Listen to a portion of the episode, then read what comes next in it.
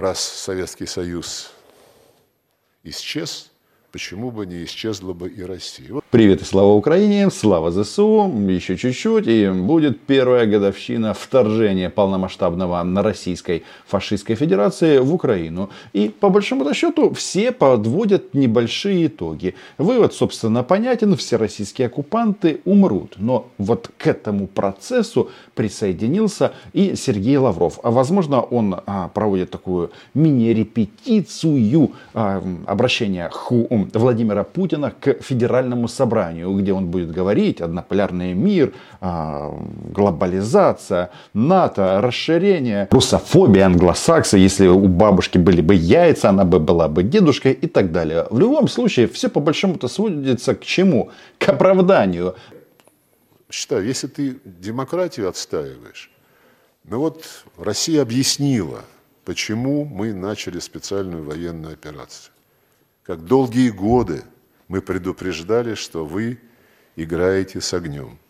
И вынуждены были останавливать начатую вами и гибридную войну против России, и горячую войну на Донбассе. Есть универсальный способ разобраться, кто начал войну, чья армия пересекла границу. Это была Российская Федерация. Ее, эти сначала зеленые человечки, потом эти уродливые, простите, вежливые люди, а потом были кто, их там нет и так далее, и так далее. Но за эти годы, по большому-то, что никто ничего не скрывает. Российские фашисты, российские офицеры и контрактники э, засветились и на Донбассе, и, соответственно, в Крыму э, во время э, операции по захвату. А потом они же сказали, да, мы ничего не скрывали. Само вторжение Сергей Риббентроп объясняет очень просто.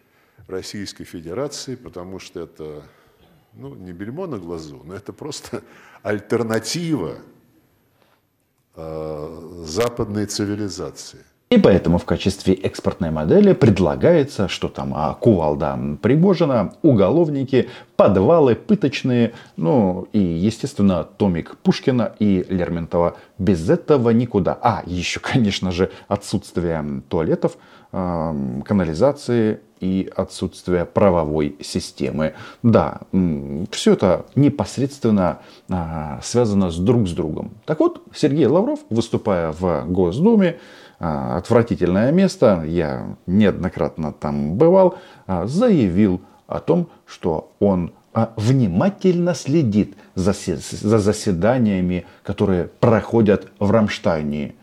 И очень удивлен.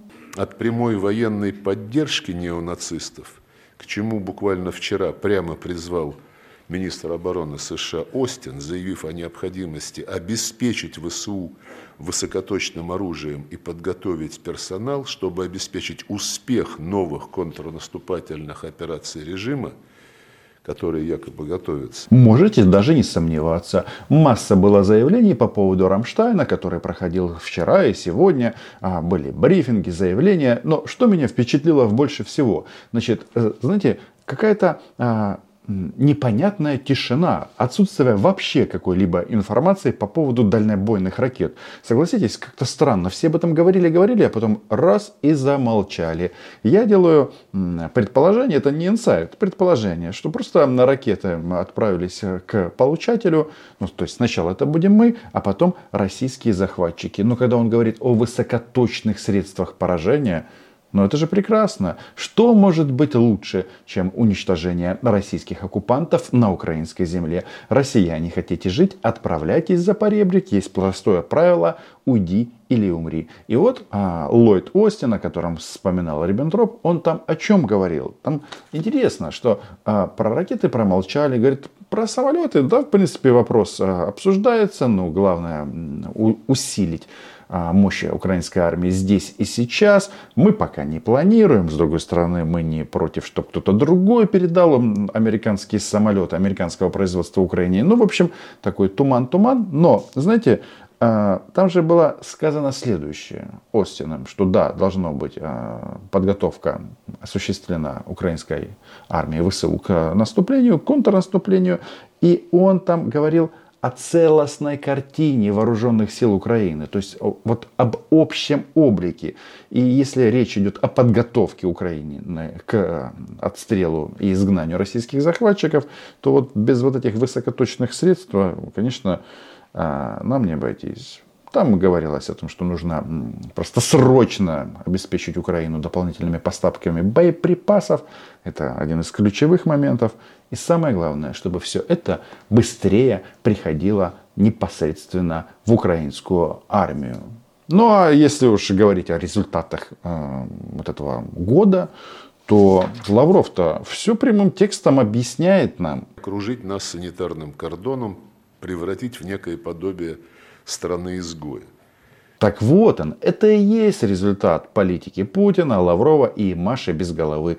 Ну, последняя, да, в голове она не нуждается. Вопрос в другом, что э, санитарный кордон, в принципе, идея неплоха. А раньше мы на этом YouTube-канале, на который вы наверняка уже подписались, а если не подписались, то подпишитесь, мы размышляли на тему, что должен быть ров специальными морозостойкими крокодилами. Но если Лавров настаивает на санитарном кордоне, то в принципе это тоже допустимо. Только за счет Ростовской Народной Республики, Белгородской Народной Республики, они уже многие знают, это БНР, далее Воронежская, Курская, ну и так далее. И таким вот образом можно сделать этот э, санитарный кордон. Потому что, внимание, а соседи России, и в первую очередь речь идет о странах СНГ, они российских фашистов ненавидят и полностью на нашей стороне. И об этом говорят в этом здании, здании Госдумы, а, идиотов и а, дешевых сосисок. В декабре прошлого года наш комитет проводил межпарламентскую конференцию с участием представителей различных парламентских фракций и стран СНГ. Большинство наших коллег-депутатов и постсоветского пространства обращали внимание – на то, что антироссийский и фейковый проукраинский контент в популярных соцсетях и мессенджерах в их странах значительно преобладает над объективным освещением и оценками СВО и внутриполитической ситуации в России. Говорят, вот у нас мало настоящих союзников, потому что слово «союзник» у нас, значит, вот Югос... э, Белоруссия и члены ОДКБ, где тоже как бы среди союзников не всегда согласие есть. Говорит это только об одном, что вот эта вот а, фашистская схема работает исключительно на территории России, где вот э, абсолютный э, диктат и, э, и а, наказание за любое инакомыслие.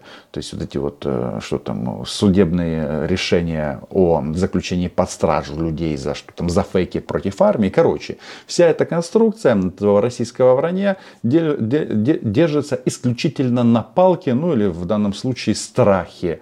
Короче, они постоянно удивляются. Ну как это так? Почему нас все не любят? А на самом-то деле все очень просто. Ну вот смотрите, вроде как такая благородная миссия, да, распространение своего языка. Да? А, ну, то есть soft power, все дела. Многие страны этим занимаются. Правда, ни одно крупное государство до такой тупости, как э, Кремль, не дошло. Ну, вы понимаете, что они же напали на нас, а, мотивируя это защитой русскоязычных. И на прошлом брифинге даже Захарова удивлялась, а почему же так получилось, что украинские солдаты говорят на русском языке? Как же нам их защищать, если они стреляют в российских, не, не свиней, а в российских оккупантов? И вот а, иллюстрация непосредственно с э, охотного ряда, где находится эта да, Госдума. Пять в Таджикистане, планируется в Киргизии, но этот вариант долгий и дорогой. Наши конкуренты строят частные школы. Это быстро и эффективно, но требует участия бизнеса. Для этого нужен импульс от государства, именно оно должно сформировать идеологию. Общаясь с коллегами из стран СНГ, вижу, что катастрофически не хватает книг на русском языке. Мы поставляем, но мало литературы по сравнению с иностранцами, которые до миллиона учебников в год поставляют в одну страну. Но главное, мы не всегда градируем запрос, сколько литературы нужно, какой, каких учебников. И на практике бывает, что поступает несколько учебников и несколько сказок. В итоге не всегда получается закрыть все потребности. Может быть, нам использовать опыт как на новых территориях? Чего? Как на новых территориях? Вы понимаете, это э, дама, чуть не сказал немножко по-другому, она сравнивает распространение а, русского языка и каких-то программ с этим, а, сравнивает с моделями, которые они проводят на оккупированной части Украины. а потом удивляются. Ну как это так, что а, жители соседних стран просто на три буквы отправляют и Путина, ну и, и всю, его, всю его компанию. И может быть э, дело не только в русском языке, а что говорят на этом русском языке.